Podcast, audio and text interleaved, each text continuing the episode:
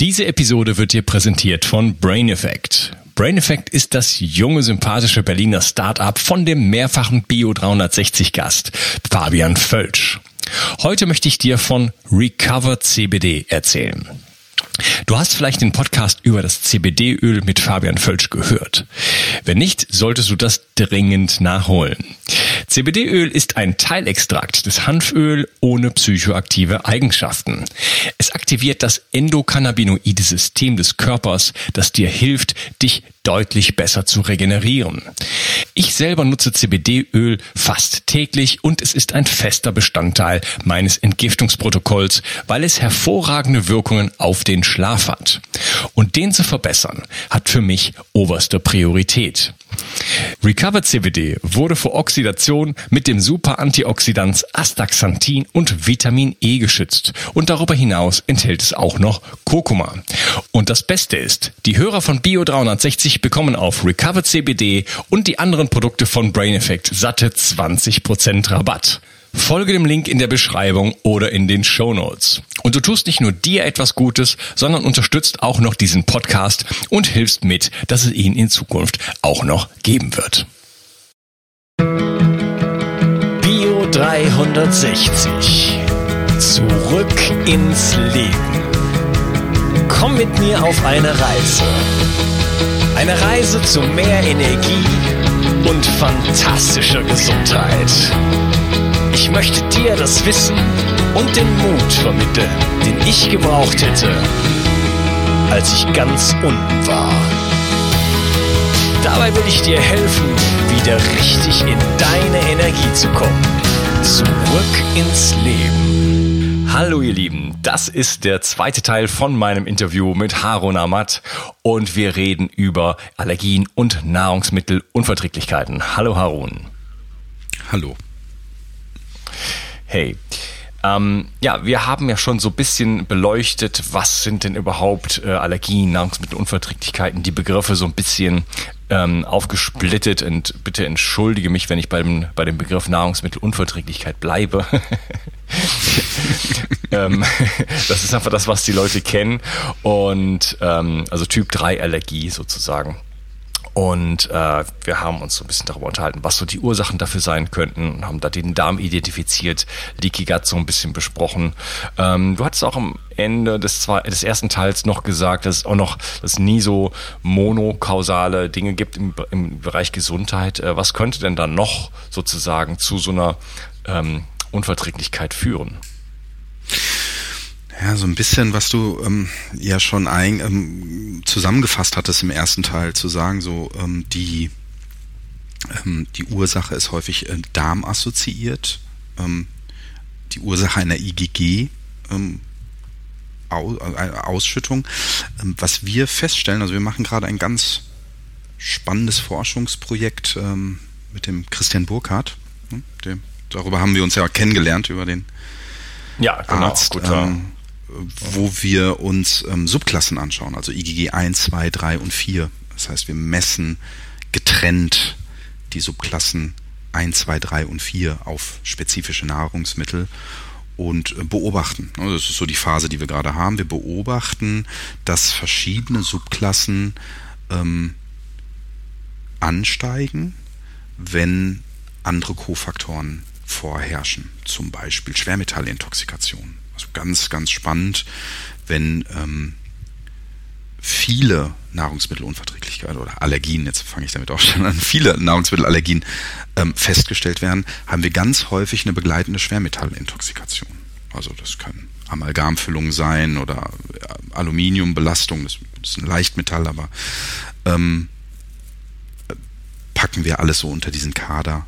Ähm, es gibt ähm, eine Beobachtung, dass ähm, beim Reizdarmsyndrom eine spezielle Subklasse hochgeht. Ähm, das äh, bei rheumatoider Arthritis, da gibt es auch eine ganz spannende Studie, ähm, die in Harvard gemacht worden ist. Die haben das mit einem ganz großen Kollektiv, ähm, haben die IgG-Erhöhung ähm, an Symptome und Erkrankungen assoziiert. Da haben die rheumatoide Arthritis festgestellt, ähm, als äh, dass dann IgG1 und IgG3 hochgeht etc. Das heißt, es scheint da ähm, Korrelationen zu geben, die nicht einfach nur darmassoziiert sind. Mhm, okay. Ja, Arthritis ist ja auch so ein, so ein Ding, ich glaube, das ist schon etwas, was halt häufig stattfindet, auch auf Basis von Leaky Gut, von chronischen Entzündungen, von Nahrungsmittelallergien Typ 3. Und ähm, das ist halt vielen Leuten nicht klar. Ne? Das ist halt das Problem. Ähm, wenn man sein ganzes Leben lang immer das Gleiche isst, ähm, ob das jetzt Milchprodukte sind oder von mir aus Ananas oder, äh, oder Gluten oder sonst irgendwas, Nüsse. Ähm, da gibt es ja alle möglichen Sachen, die letzten Endes Reaktionen ähm, hervorrufen können. Ähm, dann wenn das so eine unterschwellige Angelegenheit ist, dann bin ich ja gar nicht in der Lage, das zu korrelieren. Du hattest das ja auch schon beim ersten Teil so ein bisschen so angedeutet. Äh, was sind überhaupt meine Symptome und hat das überhaupt was damit zu tun? Deswegen, ähm, und dann äh, die Schulmedizin, wenn die nicht in diese Richtung schaut, äh, ja, sagt dann, okay, äh, du hast jetzt hier eine Entzündung und äh, oftmals, was man dann auch hört, ja, man wird halt auch älter und so, ne? Also das sagen selbst Leute in meinem Umfeld mir, ne? man wird halt älter. Ich bin 47, bin nicht älter. Ja, und so, es ist Quatsch. Ja, und äh, das heißt, diese Assoziation ist oft nicht da. Ne? Und ähm, das, deswegen finde ich das äh, spannend, da wirklich reinzugucken äh, was ist sozusagen im Blut los, was, ist, was kann das Labor zeigen, äh, um mal so, ein, so einen Einblick zu bekommen, was ist da eigentlich an unterschwelliger chronischer Entzündung da und äh, welche, welche Sachen könnte ich überhaupt, äh, also wie, wie kann ich das angehen? Man kann es ja dann mal ausprobieren sozusagen und mal schauen, ob nicht das ein oder andere Symptom sozusagen einfach von alleine verschwindet. Ja, absolut. Also ähm, wir, eigentlich ist es so, ähm, also mein Credo ist ja eigentlich zu sagen, äh, die beste Form des Lebens ist ein antientzündliches Leben. Also vergiss mal Nahrungsmittel erstmal, sondern grundsätzlich Entzündung, chronische Entzündung. Also das gibt ja auch eine relativ neue ähm, Strömung, die hast du sicherlich schon gehört, Silent Inflammation ist so und das ist etwas, was immer häufiger ähm, so in, in unseren Kreisen ähm, zu hören ist ähm, die niedriggradige, unspezifische Entzündung, die erstmal ähm, gar keine Probleme macht oder unspezifische Probleme macht und nicht durch die klassischen Entzündungsmarker und Entzündungssymptomatiken ähm, detektier- und erklärbar sind. Und ähm, eigentlich müssten wir so leben, wenn es jetzt um gesundes Leben geht, eliminiere deine Entzündungsfaktoren. Und da ist ähm, Ernährung ein ganz, ganz wichtiger Faktor. Was ich so vielleicht mal so einen Ausflug machen, so, warum ist es eigentlich so, ne, dass die Leute sagen, naja, man wird halt älter? Das hat so drei, vier Gründe. Das erste ist, du kämpfst gegen deine Genetik. Ne, das heißt, genetisch sind wir immer noch im Überlebenskampf und wenn wir ähm, irgendwie Hunger kriegen, dann sagt unsere Genetik, deine nächste Mahlzeit ist noch nicht gesichert. Das ist, vielleicht, das ist der Grund, warum du zu McDonalds fährst. Ne? Schnelle, schnelle Energiezufuhr. Fette, kurzkettige Kohlenhydrate. Dagegen musst du ankämpfen. Es ist ein soziokulturelles Phänomen. Ne? Essen ist nicht Nahrungsaufnahme, sondern Essen ist ähm, Zusammenleben. Ähm, und du bekommst natürlich von morgens bis abends in unserem, gerade in unseren Breitengraden zu hören, Getreide ist gesund. Vollkorngetreide, wie nahrhaft die sind. Ein Kollege hat mal was ganz Spannendes gesagt. Er sagte, der Unterschied von, von Weiß, weißem Mehl und Vollkornmehl ist, statt aus dem hunderten, hundertsten Stock aus dem 99. zu springen. ähm, aber du, du bekommst, ne, die Deutsche Gesellschaft für Ernährung erzählt hier, wie, hat ihre Ernährungspyramide und es wird immer geprimed. Wenn du, wenn du eine schwere Erkrankung hast, ne, dann gehst du zu einem Fachmann und in der Sekunde, wo du sagst, kann ich auch was mit meiner Ernährung tun, sagst du, ist Quatsch, sie müssen ihre Medikamente nehmen. Das ist ja auch etwas, was so ganz tief in uns drin ist. Wenn ich mit meinem Vater rede, ich meine, er ist 86 Jahre alt, ähm, der, der, der hält das für totalen Quatsch, weil der das gar nicht anders kennt. Wenn ich ihm von Bio, Bio, regional und saisonal und Bio erzähle, er sagt so alles Geldmacherei. Er sei ja auch 86 geworden. so. Aber er hat's auch, also ne, falls du es hörst, Papa, ich mein's nicht böse, aber da sind wir wirklich anderer Meinung. Ähm, natürlich haben sich auch die Bedingungen verändert, ne, die Anbauweisen, die Belastungen, die wir zusätzlich haben. Und ähm, für mich ist es so, so ganz faszinierend, dass in der Schulmedizin die Ernährung immer so eine stiefmütterliche Bedeutung hat. Das verstehe ich nicht, weil irgendwie ist doch alles, alles sind Stoffwechselerkrankungen, weil überall der Stoffwechsel beteiligt ist. Und ein Stoffwechsel ist nichts anderes als, da geht was, da geht ein Stoff in eine Zelle rein, wird verändert und geht verändert wieder raus. Aber was geht denn in diese Zelle rein? Wo kriegen wir das denn her? Das ist alles Ernährung. Ja, und ähm, diese, diese dann zu sagen, Ernährung, ja, das verstehe ich ja, nicht.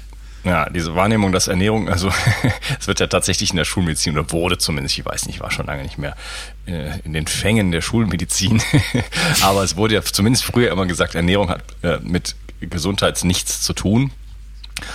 Und äh, wir haben ja, wenn wir Medikamente einsetzen, wenn wir Hormone einsetzen und so weiter, haben wir ja äh, sozusagen Signalstoffe, die äh, im, im Milligramm, teilweise im, im äh, Mikrogrammbereich wirklich äh, aktiv sind und äh, da verheerende oder, oder äh, ganz große Veränderungen sozusagen, nicht verheerend, Veränderungen sozusagen bewirken. Und unsere Nahrung sind Signalstoffe im Kilogrammbereich, die wir jeden mhm. Tag sozusagen in uns hineintransportieren. Und natürlich wirkten die auch auf unseren ganzen Organismus und auf den Stoffwechsel, wie du gesagt hast.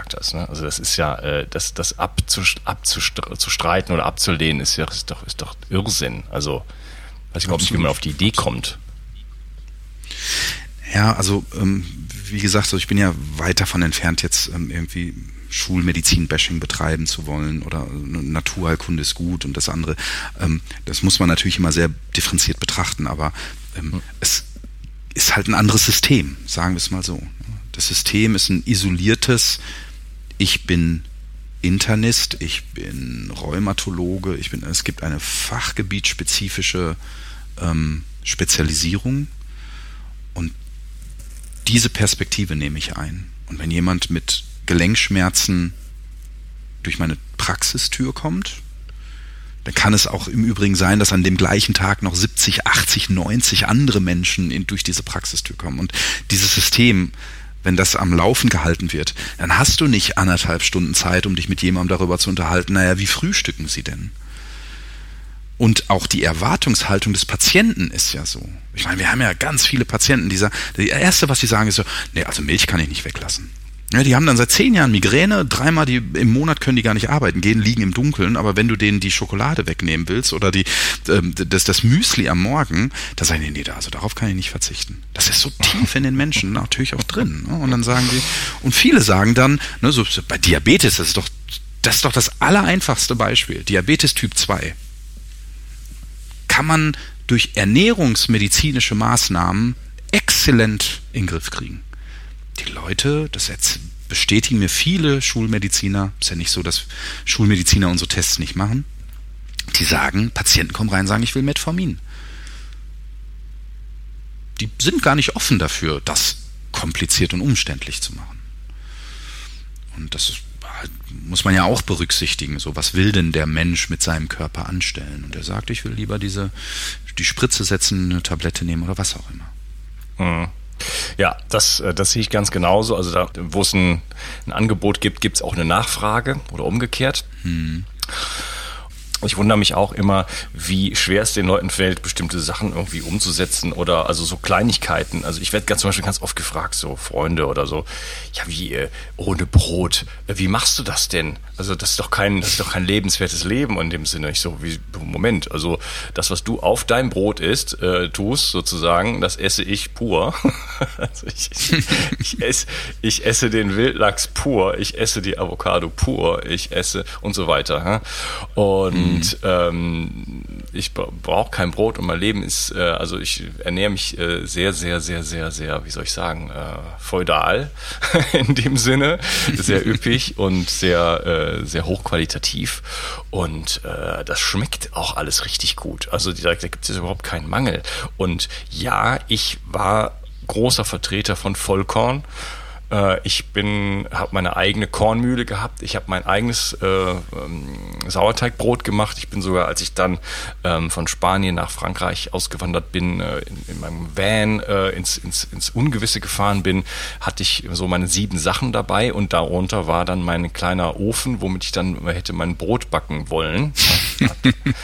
Ja, so wichtig war mir das. Ja, also von den von den sieben Sachen war äh, war war das Brotbacken war eins der wichtigsten, weil das war für mich die der die Epiphany, wie heißt das? Das drei Königshoch oder so ähnlich auf Deutsch, mhm. des, äh, der, der, der Gesundheit mein äh, äh biologisches äh, Dinkel äh, Sauerteigbrot. Ja, so.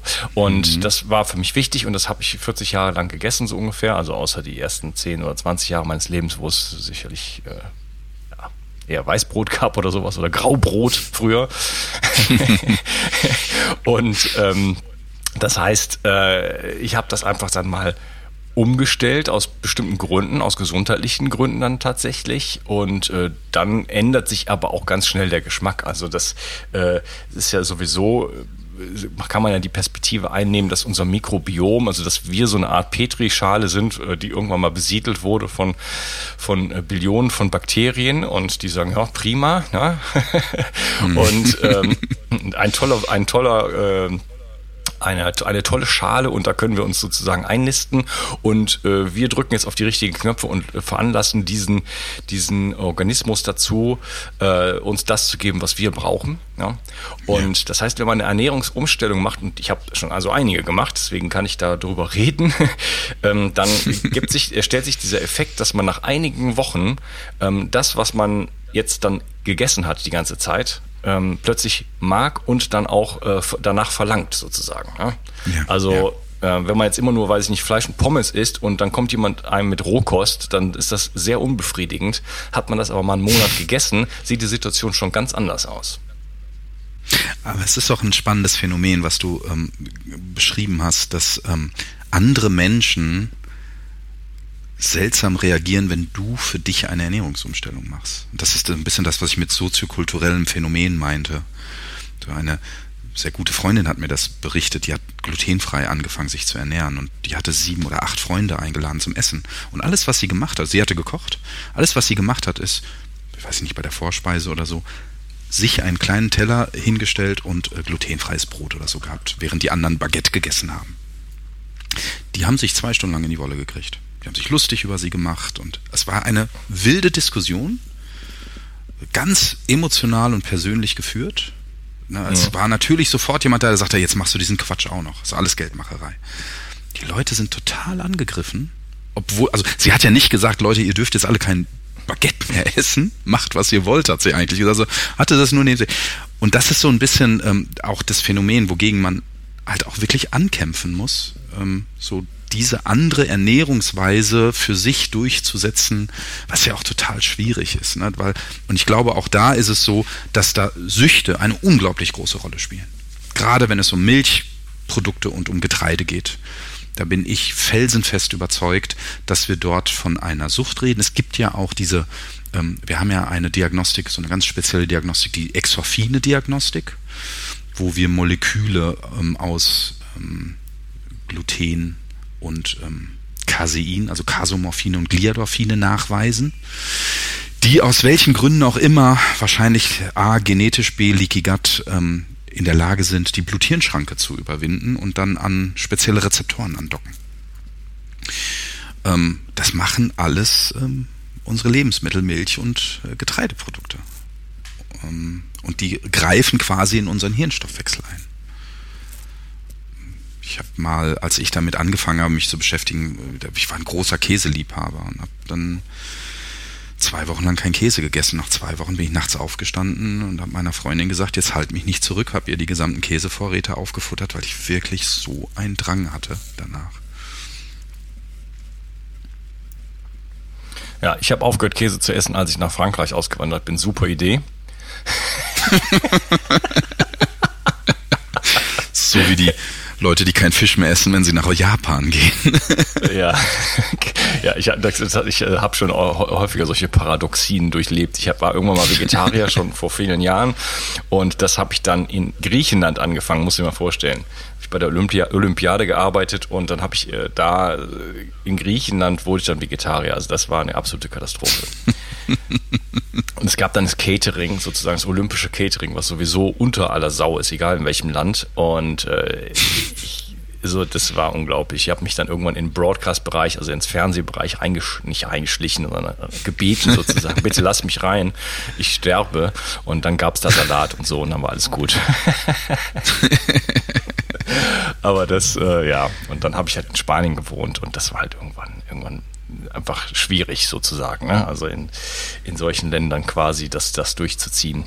Ähm, ja, aber das ist mega emotional und ich kenne das wirklich auch. Ich habe wirklich, ich, also ich war, wie gesagt, zweimal Vegetarier, Veganer, Rohveganer. Äh, ich habe Frugivore probiert, äh, ich habe Carnivore probiert, ähm, Paleo, äh, Keto und so weiter. Ja, das heißt, ähm, mhm. ich bin immer schon der Sonderling, so, so seit, seit vielen Jahren, äh, immer einer, der auch immer anders ist und auch zu anderen Zeiten und was weiß ich, alles anders macht als die anderen. Und deswegen, das hat fast schon den Vorteil für mich, dass die Leute sich dran gewöhnt haben. Ja, aber es ist schon so, dass, dass ich das absolut kenne, dass man äh, äh, da auch angegriffen wird und sagt, was ist das für ein Quatsch, was du da machst? Ähm, ja. Äh, leb doch dein Leben und du lebst dein Leben nicht. Und äh, sag ich, ja, aber äh, wenn es mir jeden Tag schlecht geht und ich mit Brainfog irgendwie aufwache, dann ist das Leben auch nicht schöner für mich. Und nur weil ich das, das Baguette mit Camembert mit dir zusammen gegessen habe, oder? Was, was, was geht es dich an? was ich esse. Ja? Oder auch wenn ich, oder ich habe halt auch viele Fastenregime gemacht und, und intermittierendes Fasten und einmal am Tag essen, zweimal am Tag essen und was was ich, ne? Und dann setze ich mich mit den Leuten an den Tisch und sage, okay, ich esse jetzt nichts. Und so, ja, das ist ja voll unsozial und so. Wieso? Ich sitze doch hier, wir können uns doch unterhalten. Nein, du musst mit vollem Mund reden. mit vollem Mund muss ich reden. Ich, ich sage, ich trinke einen Tee. Ist das okay? Das ist eigentlich das Gleiche. Ja, worin besteht das denn für dich? Warum ist das denn für dich so wichtig, dass ich mir was in den Mund stecke? Ich verstehe es nicht. Ja, aber das ist tatsächlich, ähm, und das kennen, glaube ich, viele, ist das halt einfach auch wirklich ein, ein Riesending und das macht es äh, umso schwerer äh, für sich bestimmte Nahrungsmittel, äh, also äh, Ernährungsumstellungen sozusagen umzusetzen. Ne? Und ähm, ja. Also ich habe zumindest aber auch eine Erklärung dafür. Ne? Also ja. ich meine, wir sind eine Herde. Der Mensch ist eine Herde. Und wir haben ganz bestimmte Rituale, die uns ähm, versichern, dass wir zu einer Herde gehören. Und Essen gehört dazu ich meine, dieses Phänomen, was du beschreibst, ähm, erzähl mal den Leuten, dass du morgens um fünf aufstehst und 30 Kilometer joggen gehst. Da halten die dich auch alle für verrückt. Obwohl du die nicht um fünf Uhr wächst und sagst, du musst mitlaufen. Ne? Mhm. Also gemeinsames Verhalten stärkt das, Geme das, das Wir-Gefühl.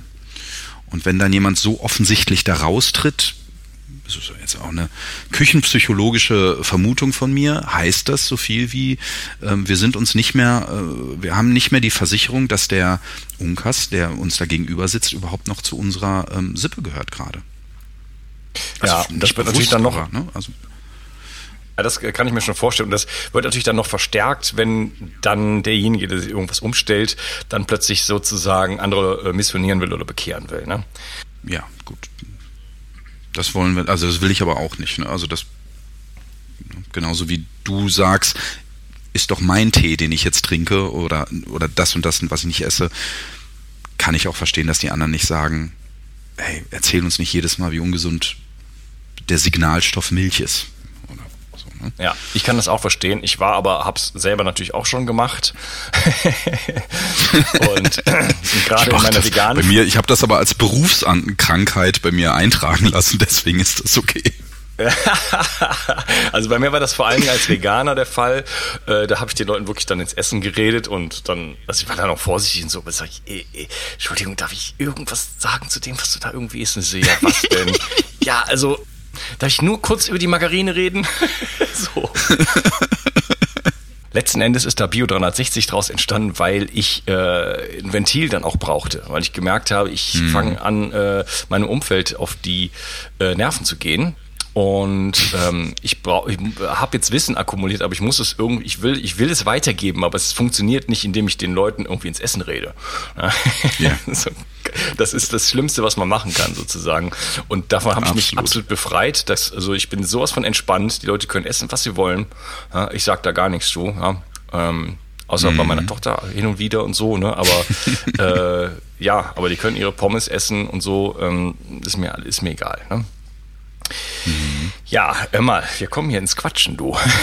Ja, furchtbar. Du hast gesagt, du willst über Ernährung reden, also da kommen wir um solche Themen ja nicht drum rum. Ja, ja, finde ich super.